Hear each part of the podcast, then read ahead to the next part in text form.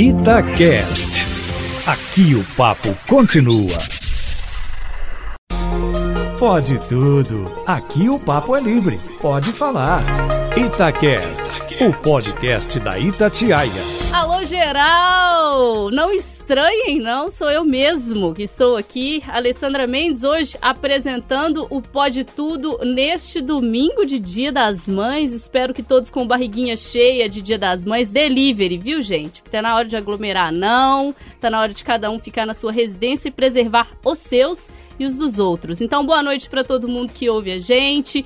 Hoje com uma formação especial, inclusive comigo aqui apresentando o Pode Tudo, porque os queridos amigos Júnior Moreira e João Felipe Lolli estão de férias, curtindo aí uma uma tranquila, uma de boa. Não, isso aí não pode falar não, Oswaldo. Estão curtindo a vida. Então, vamos seguindo aqui o barco, depois de curtir aí o futebol, chegamos aí com o Pode Tudo. E hoje com uma formação diferenciada, vou começar à minha esquerda. Oswaldo Diniz, boa noite. Oi, Lelê. Boa noite, que alegria ter você de volta aqui, né? Você e Renatão aí, que passaram alguns apertos aí, mas estão plenos belos. Você belos. muito mais bela que Renato, mas Renato também belo. Fico feliz que vocês estão aqui e também feliz por participar de mais um Pode Tudo. Obrigada. Então já emenda aí na sua música que eu quero ouvir cantar. Minha música, não, minha música engraçada. Dessa vez não vai ter como cantar. Semana passada até cantei. É? Mas dessa vez não tem como cantar porque a música ela é de uma certa forma sussurrada, né? Hoje, Dia das Mães. Então, não tem como eu trazer algum tipo de som que não remeta à minha própria mamãe. Então eu escolhi uma das minhas bandas favoritas, chamada Pink Floyd, né? Quem não conhece Pink Floyd. E esse videozinho, esse VHS, ele consumiu muito meu videocassete nos anos 90. É, é um vídeo, chama, um filme chamado Live at Pompeii, que foi gravado em um anfiteatro uh, em Pompeia, na Itália, remetendo até as ruínas de Pompeia e tal. E eles, só eles ali, só a banda gravando né? Inclusive com cenas da gravação do Dark Side of the Moon, que é o disco mais emblemático do Pink Floyd, não o meu favorito, mas o mais é emblemático. todo mundo tem a blusa. Do Prisma, é o do esse mesmo. E, e que, que, popularizou, né? Uhum. Exatamente. E, e ali, então, sempre quando eu vi esse vídeo, a minha mãe chegava exatamente no mesmo trecho de uma das músicas desse vídeo chamada A Sorcerer of Secrets. E aí ela chegava nesse trecho nesse gritinho lindo e maravilhoso David Gilmour, que a gente vai ouvir daqui a pouquinho aí. E aí ela parava, ela, o que ela tivesse fazendo, ela parava, voltava assim, nossa, que bonito. E aí eu viajava naquilo, porque tipo, ela sempre dava a sensação de que ela estava ouvindo pela primeira vez. E aí, como aquilo ela rodava direto no meu videocassete, era engraçado. Eu falei, não, mas a senhora conhece isso daí e tal, né? Mas eu não falava. Ela vibrava tanto, ela achava tão lindo, e realmente é tão lindo, que hoje, dia das mães, então, eu escolhi essa música para homenagear minha querida mamãe que não tá mais entre nós, mas vive no meu coração. Então bora ouvir.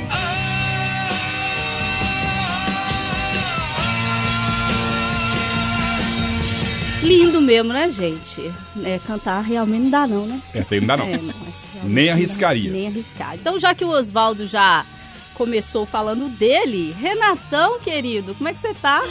Saudade de você, saudade de todo mundo. Também até parece que a gente nem fez um diário de Covid, né, esses é, dias. A gente foi se falando todos os dias, né, Ale? Trocando ideias, impressões do Coronga Lazarento, é chato.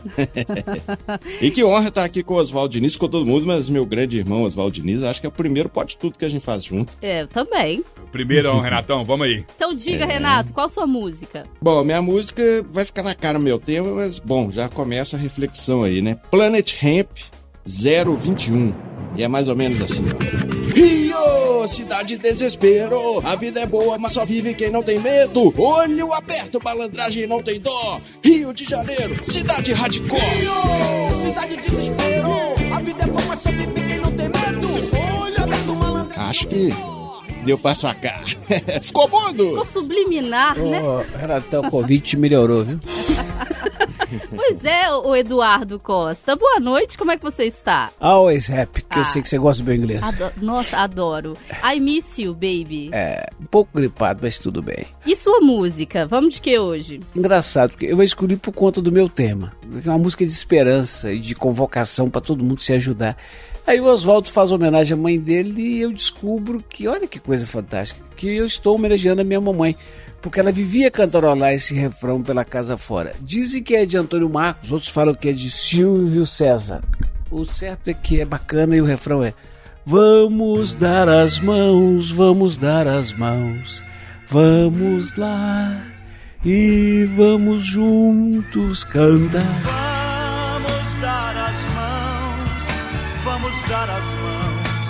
Tinha um programa famoso com essa música, não tinha, do. Tinha, tinha. Ele era, ele era eu, se não me engano, na, é na Rede Viva. É, tô lembrada. Queca Barroso! Olá! Boa noite! Boa noite, amigos. Como estamos? Bem, bem cheia também. Comi bastante e feliz. Ah, que bom.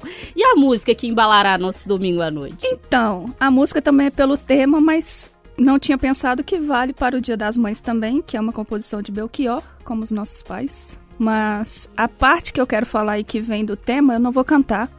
É, para não, não estragar o gente? finalzinho desse dia tão importante. Então eu vou ler, se vocês quiserem Vai cantar.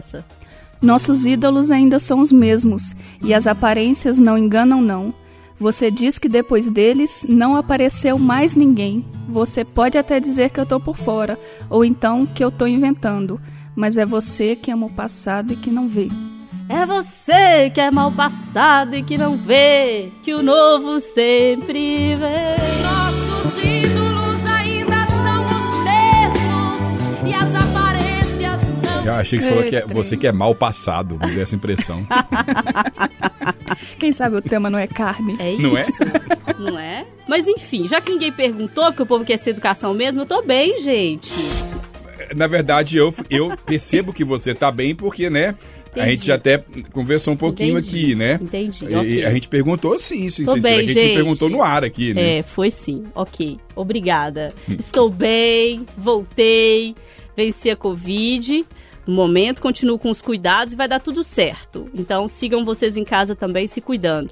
A música que eu vou pedir, e eu acho que é, faz sentido, porque a gente está numa formação nova aqui, deliciosa. E eu vou pedir Beyoncé, porque essa semana eu ouvi muito Beyoncé, porque assim como o Paulo Gustavo que partiu, eu também gosto muito da Beyoncé. E tem alguns discos dela que, enfim, são excepcionais.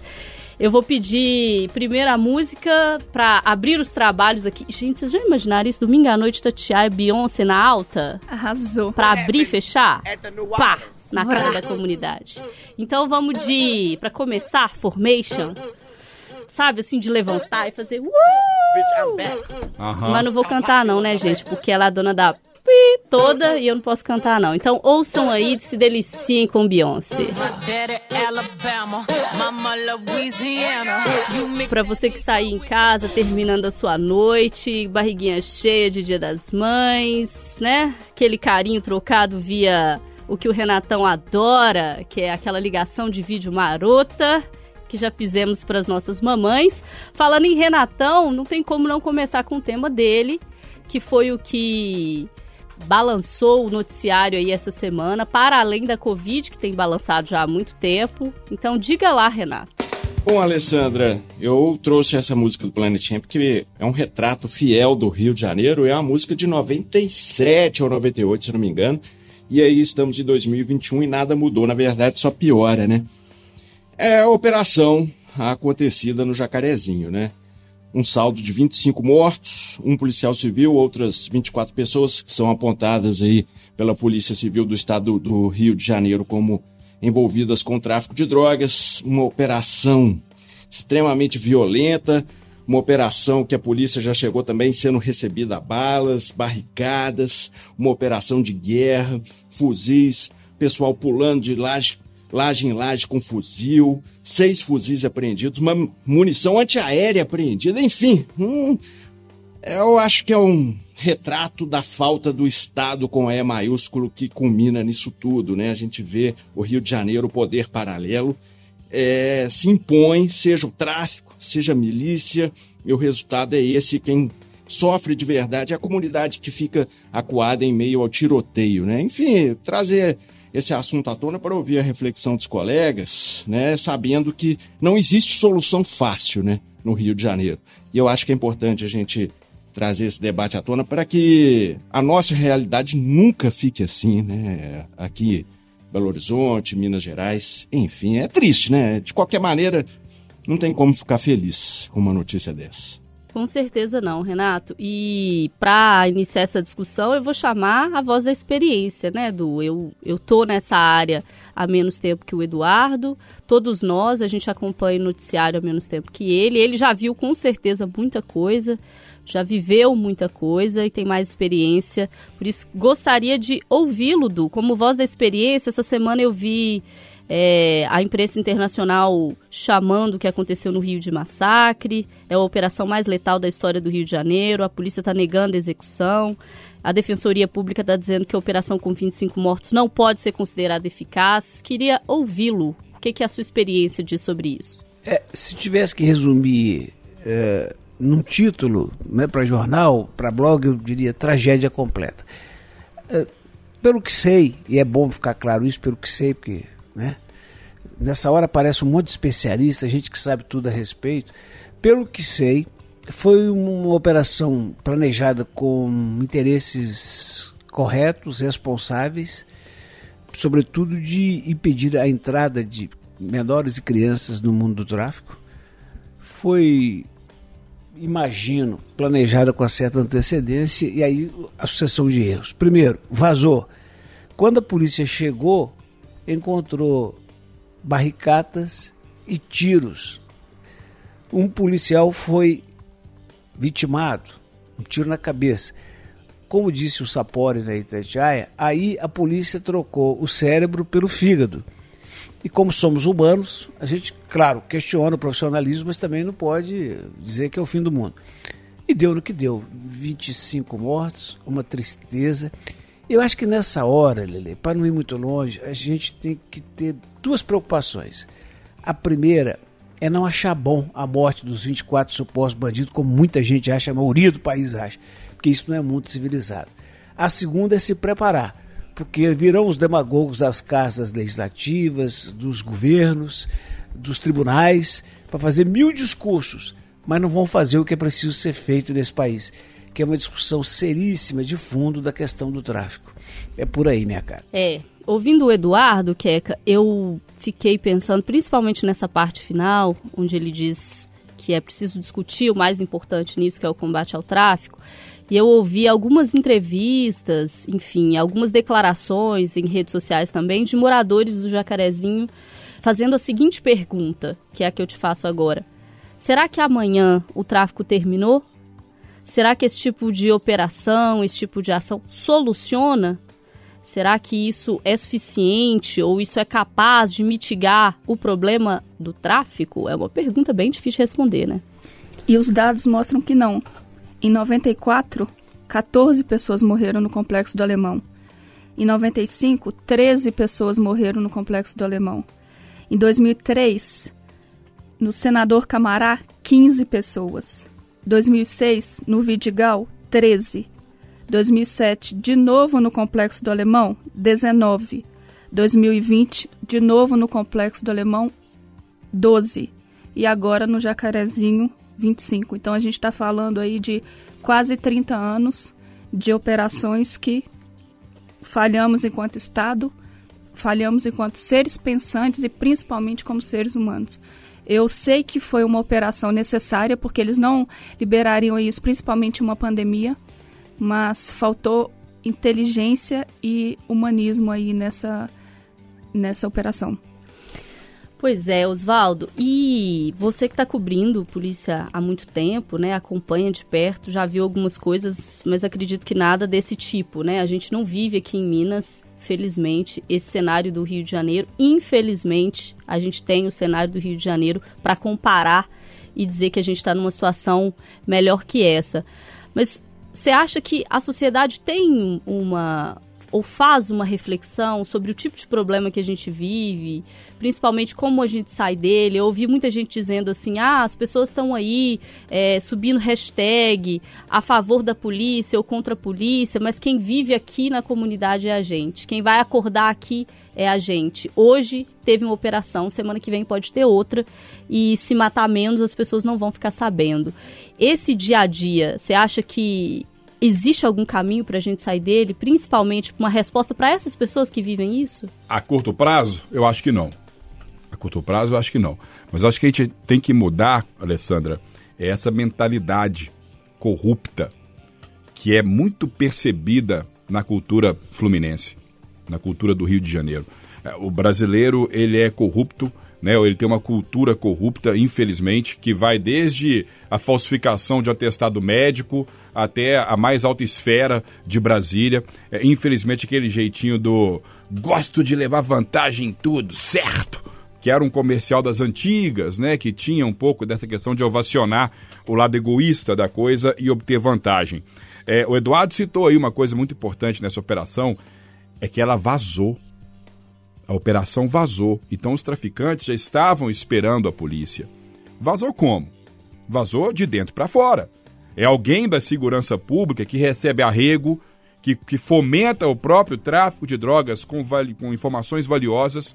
Então, assim, é, o Rio de Janeiro, ele é podre nessa máquina de combate à violência. Por quê? Porque essa máquina foi corrompida pelo poder, pelo poder, na acepção maior da palavra, pelo poder, pelo dinheiro, por status, né? A gente pega filmes, por exemplo, que, que colocam isso, assim, de forma muito clara, Cidade de Deus, lá atrás no trio Ternura, daquele policial no Fusquinha, que mata negro na favela para depois meter a mão no bolso dele e ver o que, que ele tem ali para levar. Tropa de elite, Que o pessoal adorou, inclusive, mas que parece que não entendeu a mensagem. Exatamente. Tropa de Elite 1 e 2, que vão em esferas distintas, mas também enaltecem a, como é que a corrupção ela é, é gritante na, na segurança pública do Rio de Janeiro. É, os traficantes estavam confusos ó, nesse crime, né, nessa, nessa chacina. De onde que veio essa arma? De onde que veio esse armamento? Eles compraram no, no, no Shopee, no, no AliExpress, ou chegou de Na navio? Praça 7. Entendeu? Na Praça 7, né? Que falam direto pra gente, né, Renatão? Então, assim, é, há um, um combate a ser feito que primeiro tem que ir direto nas forças que combatem o tráfico de drogas, especialmente no Rio de Janeiro. Mas não é só lá, não. O tal do arrego é uma cultura que, que permeia no Brasil como um todo, mas no Rio isso é muito gritante. O, o Rio, ele, ele é sujo por causa disso. A polícia do Rio é suja por causa disso. Os políticos do Rio são sujos por causa disso. Witzel agora, impeachment aí, ó, primeira vez na história. Né? Ah, não, não não associo o Witzel a tráfico de drogas, mas associo sim a corrupção. Então, para o cidadão comum, trabalhador de aglomerado, de favela carioca, ter um pouquinho de paz, a- a- a- o problema tem que sair lá de quem está no, no asfalto, vamos dizer assim. Ele tem que ser resolvido primeiro no asfalto para depois ir para o morro. Pois é, eu acho que não tá, tá, a gente não tem uma pressão para que esse problema seja resolvido no asfalto, até porque no asfalto a gente não quer discutir esse problema, né? A gente quer discutir os nossos perrengues, que a gente acha que são perrengues mais importantes, né? Se a gente vai conseguir usar a máscara ou não, se a gente vai conseguir acessar o supermercado ou não, se a gente compra roupa na Vai loja poder ir no aberta jogo de futebol, ou não, se o futebol festa. voltou ou não. Que gente- pena, né? a gente realmente não está empenhado nesse tipo de problema, cuja solução não é simples e, e passa por discutir política, né? A política precisaria estar mobilizada para discutir isso aí, mas não tá não. Renata, eu queria que você encerrasse essa discussão pra gente, é, lembrando, gente, que foi uma operação da Polícia Civil, da inteligência da Polícia Civil, não foi a Polícia Militar do Rio de Janeiro, foi a Civil, uma operação autorizada pelo Ministério Público, porque no momento o STF proibiu operações por causa da pandemia, mas nos últimos quatro meses os dados mostram que as operações têm sido mais frequentes e chamadas de outros nomes. Renatão, e aí? Bom, eu acho que todo mundo deu sua visão, né? Eu acho que não tem saída fácil, também não é uma, uma situação fácil de, de cair, né? Tem uma cilada do maniqueísmo, né? Botar a polícia só como vilã, o traficante também, como às vezes põe todos é, enfim, não, não, gente não cair no maniqueísmo, de achar que um lado é bom, o outro é mal, é um situa a situação do Rio de Janeiro é complexa, os traficantes estavam impondo terror sim para moradores da região, a operação vazou, virou uma guerra, não existe é, mocinhos fáceis ou bandidos fáceis nessa história. Eu acho que é uma situação que nós temos que ana- analisar profundamente. O Rio de Janeiro, vou te falar, é um desafio tremendo, seja pelo tráfico, seja pela milícia, seja pela segurança pública. E o que a gente lamenta mesmo é que a comunidade sofra tanto assim. É isso. A gente começou pesadamente o Pode Tudo de hoje, não dava para não ser dessa forma. O tema é complexo, é difícil, mas precisa ser falado, viu, gente? Pra A vocês semana falar. foi pesada, né, Alessandro? A semana foi pesada, Difícil, né, Nossa. menino? Fica lá em casa pra você ver, então, isolado. Que satisfação que é. Mas a gente vai melhorar, viu, gente? Como prometido, a gente vai dar uma aliviada, né, gente? A carezinho é um negócio pesado, é uma situação difícil. Se tá difícil pra gente, imagina pra quem mora lá. Não é fácil, não. Eu vou pedir, então, pro senhor Eduardo Costa introduzir o tema dele aqui, contar pra gente. Du, vamos falar de quê? Como o Oswaldo disse, você concordou, tem sido dias que eu vou te falar, viu? Outro dia eu falei, opa, caso Henry foi para a justiça, agora vai ter um tempinho. O caso do promotor também foi, vai ter um tempinho. Vamos relaxar? Vamos. Aí veio essa do Rio. Mas coisas diferentes também enconte- acontecem. Teve Santa Catarina também, né, Eduardo? Ah, é, eu tô esquecendo, ainda teve aquele, é isso Qual que mesmo. é a sua comorbidade do momento brasileiro? Mas lá da, lá da rua 4, número 38, do bairro Chácaras Novo Horizonte de Contagem, veio uma chama de esperança.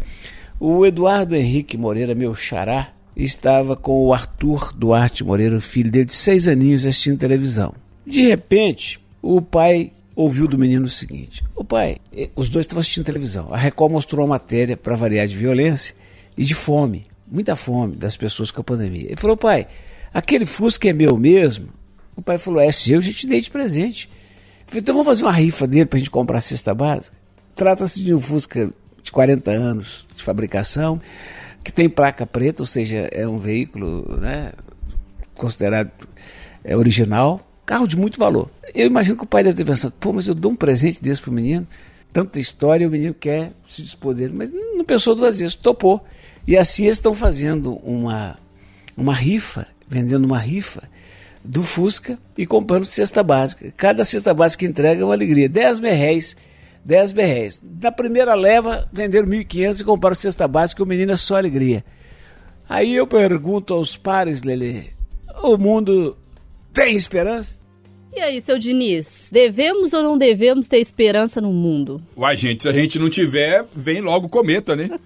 Já faz igual fez com os dinossauros, né? Já solta aí, deixa só Eu o favor, planeta. você sabe, né? Entendeu? Vem logo, vão resetar então a humanidade. Como não ter, Alessandra? Como não ter? Ah, É igual eu falei, a gente vive num momento em que o egoísmo domina as pessoas. E, e um egoísmo, às vezes, até é, defensivo, sabe? Às vezes as pessoas têm medo de se doar, as pessoas têm medo de se doar com alguma preocupação do que pode acontecer eventualmente, com críticas alheias, com opiniões alheias, e aí esse menino vem para mostrar que não tá nem aí porque os outros pensam, ele quer se sentir bem. Então esse é um grande exemplo. E sim, a gente tem que ter esperança na humanidade, porque de desesperança a gente vive todos os dias. Tome esse rapaz como exemplo e façam algo bom para alguém, porque faz um bem danado, viu, Lelê? Agora, Queca, é um negócio complexo esse, né? Porque o Oswaldo falou em egoísmo e a ação desse menino é uma ação completamente altruísta, né? Tem jeito, menino? Será que tem jeito?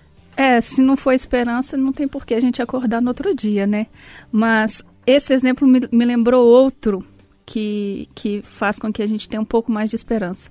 Hoje, a gente soltou um vídeo nas redes sociais do Dia das Mães e a Maria Cláudia, nossa diretora, contou que o filho dela, o João, outro dia assistindo alguma coisa, falou assim: Mamãe, os adultos não resolveram a questão da pandemia até agora?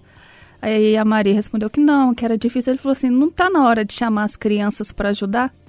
A situação tá tão difícil que eu acho que, de fato, chegou a hora das crianças se moverem e, e ajudarem no que for possível. Assim, já chegou essa consciência para elas do tipo: é, ninguém vai resolver, vai ter que ser eu mesmo. E é bonitinho e mais que fofo, eu acho que ainda é uma esperança maior de que eles virão mais preparados que nós, que nós esperávamos sempre dos adultos e eles sabem que a cada momento, a cada passo, apesar de ser uma responsabilidade um pouco fora da hora, mas eles têm esse poder, esse potencial de mudar um pouco o mundo. Renatão, meu querido, o que, que dá pra rifar aí da sua residência, já que você passou dias aí em casa? O que, que a gente tá podendo rifar, querido? Gato eu sei que não é. Eu poderia rifar o meu coração, mas ele tem dona, Ai, né? meu Então Deus, que branquice. Muito ruim, velho. Muito ruim. Eduardo, você acha que o Renato garantiu um alento noturno neste domingo pós, pós-declaração tão romântica? Eu vou responder cantando. Eu vou rifar meu coração, vou fazer leilão. O negócio mais brega que eu já vi de um Essa é metaleiro brega. até hoje. Mas assim, eu acho que o grande desafio, né, é a gente não perder esse, esse olhar da criança na gente, né? No mundo tão bruto, no mundo, ainda mais a gente que trabalha com jornalismo, vê muita coisa, né? Sabe de muita coisa, fica acompanhando de perto. Eu tento não perder esse pequeno Renatinho, sabe? Esse olhar. Eu tô até lembrando aqui, uma vez quando eu tive que. Quando eu fui mudar de colégio, naquela primeira série tinha aqueles vestibulinho. É uns trem, umas doideira que esse povo de colégio faz, né? E aí perguntaram o que, que você faria para um menino de 7, 8 anos, o que, que você faria para solucionar o problema da ecologia do meio ambiente no Brasil? Aí eu botei assim, dá um chute na bunda do Sarney.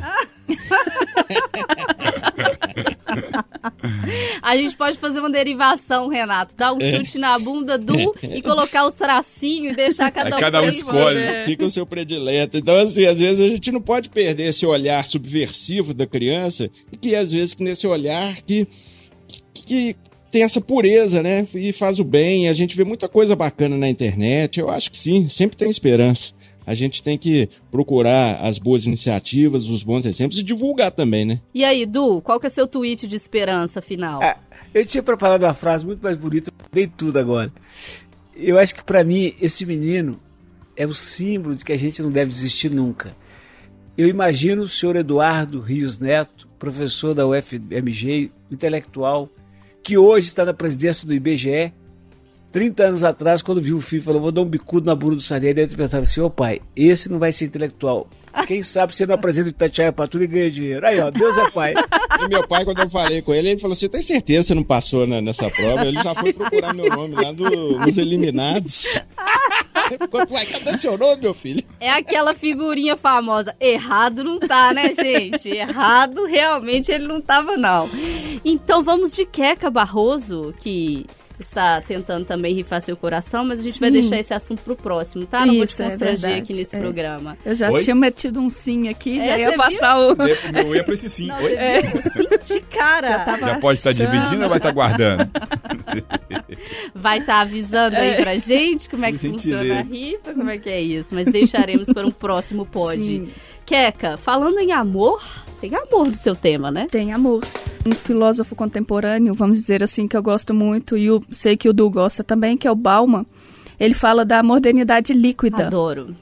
essa modernidade que a gente vive no mundo em que tudo muda muito rápido e imprevisível, que a única coisa certa que a gente tem é a solidão. É, esse amor líquido que o Bauman diz que a gente vive, ele passa muito pela nossa falta de ídolo e de admiração atual. Assim, a gente, é- o brasileiro há muito tempo não tem ídolos tão firmes como a gente tinha. O Ayrton Senna, por exemplo, ele é quase irretocável para a maioria de nós. E aí vem o dia 4 de maio de 2021, uma terça-feira, que poderia ser normal, mas tem um jogo da Champions League no, à tarde com o Neymar em campo. É, e o Neymar teve a chance de chegar à sua terceira final de Champions League, a segunda com o PSG, mas não conseguiu. Jogou mal, prevaleceu para variar o seu individualismo e perdeu para o coletivismo do Manchester City. Ainda nessa terça-feira, foi a final do Big Brother Brasil e a Juliette Freire ganhou com o pé nas costas. Olha os números. Ela foi campeã com o maior número de votos da história, 570 milhões de votos para ela. O Paulo Gustavo nos deixou no final da mesma terça-feira. O ator e humorista foi sucesso no teatro, com mais de quatro peças em destaque, mais de 30 milhões de ingressos vendidos no cinema, 550 milhões de reais só no cinema, TV e redes sociais. A pergunta que eu quero para vocês é: o Bauman acha que todos os nossos amores atuais são líquidos? Apesar de inconstante, o Neymar é o nosso maior ídolo do futebol. A Juliette, por ser verdadeira, praticamente, e ter sido injustiçada, se tornou uma, uma ídola nacional, assim, em, em três meses no máximo, mas assim, pode ter sido menos que isso. e o Paulo Gustavo foi o maior artista do humor multimídia que a gente já teve. Vocês acham que os nossos ídolos atuais são do presente ou eles são do futuro também? Depois dessa explanação que você, ouvinte, achou que a gente não era cultura e viemos aí com Zygmunt Bauman, o nosso filósofo polonês, uma hora dessa. Renatão, querido, não posso conversar com outra pessoa que não seja você, filho de dois acadêmicos, que com essa resposta maravilhosa que é chutar a bunda do Sarney, é bem a sua cara a filosofia. E aí? Ou é. a Filosofia foi pesada agora mesmo, né? Nu! O Oswaldo eu- tá a gente tem aqueles ídolos instantâneos que vão e vêm como amores de verão, e tem aqueles que a gente vai levando pro resto da vida. Aí, filosofei também, hein? Total. E aí, esses ídolos que a gente tem como baluartes, assim, nesses dias de hoje, você vai ficando meio assim, porque é cada, mais, cada dia mais difícil você ter um ídolo, porque todo mundo dá opinião demais de tudo, principalmente na internet. Então você, às vezes, tinha aquela figura idealizada de uma pessoa perfeita, aí a pessoa vai dando cada manota que você fala, nossa senhora. É igual o Morrissey, que eu tenho como um grande ídolo meu, que é um cantor inglês, né, dos Smiths e tal, o cara do Tupete. E ele falou tanta besteira ultimamente, mas tanta besteira. e aí eu, eu ainda tenho ele como ídolo, mas fica difícil, né? Você começa a fazer aquela ginástica, assim, pra gostar do cara, entendeu? Então, às vezes, é melhor ter aquela figura idealizada, porque nós humanos somos demasiá- demasiadamente humanos. Hoje eu filosofei, né? Nossa E aí todo humano Senhora. dá brecha, todo humano tem falhas, né? Então é difícil. Tá cada vez mais difícil ter um ídolo. Então eu tenho como ídolo Alessandra Mendes, É dura, hein, gente? Oswaldo Diniz, Nessa Nossa, agora você altura do arregaçou. Eduardo Costa, aí campeonato, fica tudo bom. nessa altura do campeonato é dura, hein, gente? Ah, não. Vai levar o troféu demagogia da Uma noite. forçadinha, né? Uma ligeira É, mas forçadinha. assim, mas tá difícil. Mas, mas a amizade é né? sincera, Renato. Você não foi demagogo, não. A gente te ama, a gente te ama também. Falando em ídolos, senhor Eduardo Costa, que essa semana disse no Instagram, porque eu vi, que está escrevendo um livro que seria sua autobiografia, mas eu gostei foi da parte que ele falou que ele vai inventar umas mentirinhas, porque tem uma galera que pode ler, que achar que é ele, que não é ele, então ninguém vai saber se é verdade, se é mentira, ele vai dar uma, uma- uma confundida ali no É uma cenário. ficção com, com biografia. É tipo, Eduardo, vai ter ídolo seu nessa autobiografia? Eu vou meter o cacete em alguns chefes que eu tive no jornalismo, então eu tenho que arrumar um nome assim. Um sobrenome tipo calote pra poder evitar. Se você estiver precisando de gente pra preencher aí, eu posso te dar uma E eu vou escrever moral. algumas verdades também que podem chocar, como por exemplo, que eu fiz troca-troca. Então eu vou inventar negócio de mentira, que é isso aí que quando alguém fala, você fez, mas é mentira. Que delícia. Mistura, né? Revelações no domingo à noite. Adoro. So- sobre esse tema aí, dá pra pensar tanta coisa, falar tanta coisa que eu vou me resumir o seguinte: vamos viver a vida da melhor maneira possível, tendo sempre em mente que se não puder ajudar, não devemos atrapalhar, viver sabendo que o passado é importante só para balizar o presente e o futuro, mas é olhar para frente. E nunca se esquecer, aí você falou ídolo, do meu ídolo Chico Xavier, que tinha lá na parede do quarto que ele atendia duas palavrinhas: tudo passa. Diniz, você tá Hum. nessa turma de que tem os ídolos ali na prateleirinha, tipo quando a gente ia em, em circo do interior, assim, ó, que, que fazia tiro ao alvo e pá, pá, e os bichinhos só caindo do outro lado? É, tá eu desse tenho jeito? os meus que vivem no meu coração. Um deles chama-se Maximiliano Cavalera. Né? Max Cavalera, fundador do Sepultura. É um ídolo que eu tenho desde moleque, desde quando minha irmã morava em frente à casa dele, na rua Douros Indaiá, no Santa Teresa, Meu perto da sua vizinho? casa, inclusive. É. É um ídolo meu. Os ídolos, eles deixam algo na gente. Eles passam algo muito importante pra gente. E quando eles vão embora, isso que, que eles passam permanece conosco. Paulo Gustavo, ele fica muito nessa questão de um ídolo, ah, na- pelo que ele deixa de impressão pra mim. Porque quando a gente pensa em ídolo, a gente pensa em Paulo Gustavo, nessa referência de comédia, a gente está falando de alguém que casou, teve filhos e prosperou. Mas um detalhe, homossexual, num país homofóbico como o Brasil. Então, a- a- o Paulo Gustavo deixa um legado além da referência de humor, ele deixa um legado social.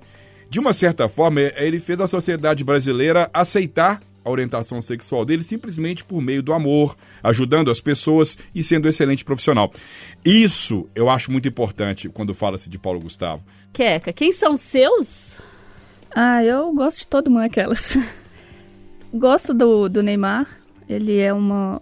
Gosto muito do futebol dele, da pessoa não. A Juliette, eu acho que, que ela pegou muito na carência do brasileiro mesmo de ter um ídolo. E o Paulo Gustavo sempre amei, acho que, que ele conseguiu. E eu acho que a morte eterniza muito mais isso, né? O Neymar e a Juliette têm muito a mostrar ainda para o bem e para o mal. Paulo Gustavo se eternizou. E entre as coisas que ele deixou nesse legado dele foi que gay tem família. Ele mostrou que gay tem mãe, que mãe ama um filho gay. E deixou uma mensagem importantíssima, que é de mensagem de ídolo, gente. Amor é ação. Amor não é só teoria. Amor é ação. Sobrou você, Diniz, com esse tema tão carinhoso, que dá pra rir sim, dá pra chorar também. Bem, Conta pra gente. Pois é, hoje é o segundo domingo de maio, né? É o dia das mães. Então, assim, por mais pesada que tenha sido a semana, né? Cheia de coisa ruim que nós já comentamos aqui, coisas tristes, mas eu acho que a gente deixar esse, esse assunto para o último bloco é, é até para tentar amenizar o fim de semana, porque não há nada mais sublime do que mãe, né? Aquela que te cria com amor. Pode ser até nem aquela que te gerou, mas aquela que te cria com amor, que te dá um recado, que te educa, te ajuda em tudo que você precisa. Então, a minha pergunta para vocês é simples. Nesse Dia das Mães, qual que é o maior legado que sua mãe deixa ou deixou para você? Du, eu tenho certeza que isso vai estar no seu livro, porque eu te conheço, vou dizer, bem. Então, eu tenho certeza que o legado dela está em você e estará no seu livro. Então, adiante pra gente. Qual é o legado, o maior legado da sua mãe? Segurar a onda, né? Ela criou sete. Ela criou sete. Com bacia de roupa na cabeça, trouxa de menino nos ombros, na escadeira. Ela ralou demais, demais, demais, demais e deixou é, alguns ensinamentos, como por exemplo: Menino, vai tomar banho. Uma coisa é pobreza e outra é sujeira. É, o que é seu é seu, o que é dos outros é dos outros. Onde é que você achou esse lápis? Não, mãe, é que tá. Não, não, vai lá e põe no lugar. Eu não acho nada, o que, que você achou? E meu pai era o rei, então, ó, frango tá na mesa. Uma coxa do seu pai, viu? E a outra, se ele quiser, também. é, a única. Eu não vou ficar lá muito da minha mãe, não, tem condição, não. Eu vou é, falar pra todo mundo curtir a mãe, porque se curtir como eu curti, já vai fazer falta, imagina se não curtir. É isso. Renatão e Dona Regina, qual o maior legado dela pra você? Nossa, são tantos, é até difícil falar, mas inclusive hoje esse domingão foi meio triste porque eu não pude ir presencialmente na casa dela, achei melhor não, porque a Angélica ainda tá é, de quarentena, eu acabei de sair do Coronga, né? Melhor não arriscar. Mas, enfim, nossa, são tantos legados, né? Trabalho, dedicação, humildade, sempre tratar todo mundo bem, com respeito, com educação. É muito. É difícil. é difícil falar de Dona Regina e não emocionar, ainda mais estando distante dela nesse momento, né? Mas vai passar e é aquela coisa, né? É aquele amor incondicional, esteve do meu lado quando eu fiz as cagadas da vida. Nossa senhora, ela sofria nessa época. Eu fui expulso três terceiros períodos, né? que eu era Tranquilo, muito né? hiperativo. Um menino tranquilo, né, gente? Dá pra perceber que é um menino, Cheio de né? informações que me deixam né, surpreso Eduardo? hoje, só que Super não. tranquilo, né? A minha foi chamada no colégio comercial Celso Brandes, que era um colégio modestinho, o povo era muito humilde, falou assim, "Ô, Dona Miralda, o diretor é meio... Falou, Dona Miralda, só tem quatro filhos, que a gente dá meia bolsa pra três, você só arrumou outro lugar pro Zé Eduardo, que cria problema aqui demais. Então é isso. Dona Regina, te amo e obrigado pelos ensinamentos, que são aqueles ensinamentos do cotidiano que a gente leva pra sempre. E aí, Queca? O que, que a sua mãe te marca mais nesse período todo aí? Difícil essa pergunta, viu, Oswaldo? Você pegou, escolheu uma coisa. A minha mãe, ela, por onde passa, marca. Ela nunca passa despercebido. Não é à toa que é Fidélia, mas eu carinhosamente chamo de Fifícone, porque ela, de fato, é um diferencial. Mas eu acho que a força dela é surpreendente, porque todo mundo ama ela por onde passa, sorridente, Mas, como diz Maria Bethânia, ela é a arte de sorrir cada vez que o mundo diz não. Ela ri para todo mundo, mas ninguém sabe como que é aquele coração, o quão forte ele é e foi durante toda a vida. É isso é um ensinamento que eu tento levar todos os dias. Eu quero aproveitar então já mandar um beijo para minha mãe, que eu não pude vê-la neste domingo, assim como muita gente responsável que entende o momento e que não vai conseguir dar um abraço presencial na sua mãe, mas vai tê-la por aqui. E um abraço carinhoso para quem não tem a sua mãe e principalmente para quem perdeu ela nesse período tão difícil, né? Nesse período da Covid, muita gente está nessa situação. Então, para essas pessoas, um abraço carinhoso também. Tem várias coisas que a minha mãe me ensinou. Uma das mais importantes para mim é o cuidado com o outro. Uma frase que minha mãe nunca soube dizer, mas que ela sempre expressou em ações, que é uma frase que é famosa agora, seja gentil com todo mundo porque ninguém tá bem. Então ela sempre me ensinou isso sem saber essas palavras hoje bonitas que estão na moda. A minha mãe me ensinou o cuidado. E aí, seu Diniz? Então, eu quis trazer esse assunto à tona, até mesmo para quem passa pela situação que eu e Eduardo estamos passando hoje, né? Para quem já perdeu a sua mãe.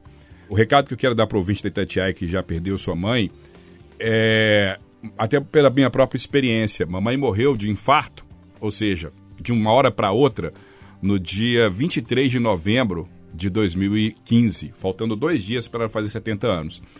E ali, então, o último contato que eu tive com ela, tinha uma semana mais ou menos. E aí, quando eu pensei em despirocar, eu cheguei à conclusão de que, não, peraí, velho, mamãe tá morrendo orgulhosa de mim. Né? Ela sempre ouvinte da Itatiaia, viu toda a minha batalha para chegar aqui, né? As coisas também, estilo Renato, que a gente aprontava quando mais novo. Ela sempre tentava apaziguar, sem passar a mão na cabeça. Então, assim, quando a mãe morreu, eu tive a consciência de que eu pude ser o melhor filho para ela. Agora, com relação ao legado da minha mãe, uh, eu posso dizer que o maior legado dela, pelo menos em uma palavra, é a simplicidade. Ela foi uma pessoa íntegra, humana, sem ter muito. Essa simplicidade que eu levo para mim, até para as minhas próprias conquistas, entendeu? Eu não preciso crescer o olho, ser aquela coisa assim, quero abraçar o mundo e ter tudo, não. A minha mãe mostra que isso não é necessário. Com este ensinamento da mãe do Diniz, que não está mais entre nós, mas que com certeza tem muito orgulho do filho que deixou aqui, a gente deixa para vocês então esse esse grande carinho, abraço, beijo, afeto, amor mesmo em ação nesse domingo de Dia das Mães. Aproveite a sua, aproveite o restinho do domingo, responsabilidade, juízo. Vai passar, não vai, Du? Vai passar, foi uma alegria e abraço. Tchau, Renato. Tchau, Ale. Boa semana para todo mundo. Forte 73 e tamo junto. Tchau, Diniz. Tchau, tchau. Beijo para todas as mamães que acompanham a Rádio de Minas. Kisses, Queca. Kisses. Abraços e obrigada mais uma vez pela oportunidade. Obrigada eu, gente, por ter aguentado a minha pessoa aqui neste momento. Um beijinho para Júnior e para Lólio, que estão aí de férias. Para você que nos ouviu, vamos ficar falando em mamães. Essa é uma mamãe que eu vou te contar, viu, dona Beyoncé? Me ajuda aí. Segura essa barra aí pra gente. Vamos fechar com Black Parade, que eu adoro também.